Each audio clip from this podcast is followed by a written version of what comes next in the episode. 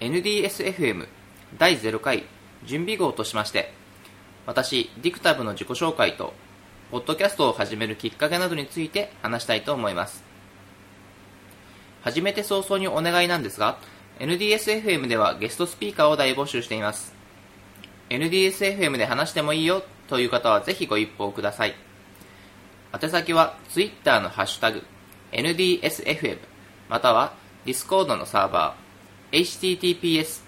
コロンスラッシュスラッシュ ndsfm.page.link スラッシュ discord discord までお願いします NDSFM は長岡 IT 開発者勉強会通称 NDS について話すポッドキャストです。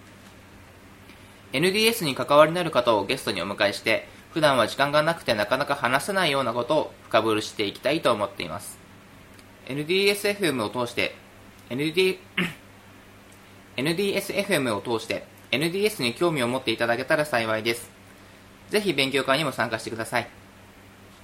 NDS は長岡を起点として IT 関連の勉強会を行うグループです。現在は四半期に一度のペースで長岡市の街中キャンパスで勉強会を開催しています。他の勉強会とは異なり NDS では毎回ジャンルにとらわれないテーマを設定します。発表者の方々がテーマに沿った面白い話をしてくれるのでいつも新鮮な話題に出会います。基本は IT 関連の発表になりますが、まあ、どんな内容であっても話したいことが発表できる勉強会だと思っています。ジャンルにとらわれず、まあ、ちょっと IT を絡めていろんなことを一緒に勉強しましょう。さらに詳しい内容はウェブサイト http 長岡 Tech Talk .jp をご覧ください、えー、長岡の名前がついていますが、えー、上中下越から参加者があります。市外の方もぜひちょっと足を伸ばして長岡で一緒に勉強しましょう。もちろん県外からの参加も大歓迎です。ちなみに僕は今、えー、東京都練馬区在住なんですが、まあ、年に2回ほど長岡に遠征しています。普段ですが、えー、都内のモメンタム株式会社というところでアドテック関係の仕事をしています。Go というプログラミング言語でサーバーサイドの開発をしたりまた JavaScript でクライアントサイドの、えー、ブラウザ用のですねスクリプトを書いたりしています。以前は iOS アプリの開発などをしていたんですが、えー、最近は業務ではやらなくなったのでそうですね気が向いた時に趣味や勉強で自分用のアプリを作ったりまあ、コードを書いたりしています。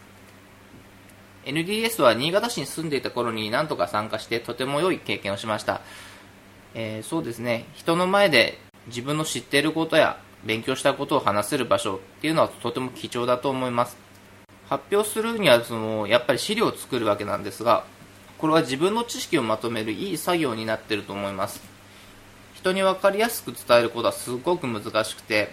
でもうまく伝わった時はとっても嬉しいです。いろんな人も言ってますけど勉強会というのはやっぱり聞き手よりも話し手の方がずっと多く学べる場所だと思います。ぜひ皆さんも、まあ、NDS 問わず、えー、身近な勉強会見つけたら参加してみてください。NDS には最近はあまり学生さんはいないみたいですね。僕が新潟市にいた当時は長岡技科大 長岡技科大の学生さんがいてまた僕も新潟市の方から新大生を誘って勉強会に、えー、NDS に行ってました。みんな卒業して県外出ていきましたがみんな卒業して県外出ていきましたが NDS ではそういう以前 NDS を楽しんでくれていた人たちにもコンタクトを取って話ができたらいいなと思っています。NDS に参加している人たちまた以前参加していた人たちが今どんなことをしているのか、えー、そういうのを知れたら NDS がより魅力的になると思うんですよね。NDS でいろんな人に会えてすごく楽しかったんで、えー、これを聞いて皆さんもぜひ NDS に遊びに来てください。それではディクタブがお送りしました。こんな感じでいいかな。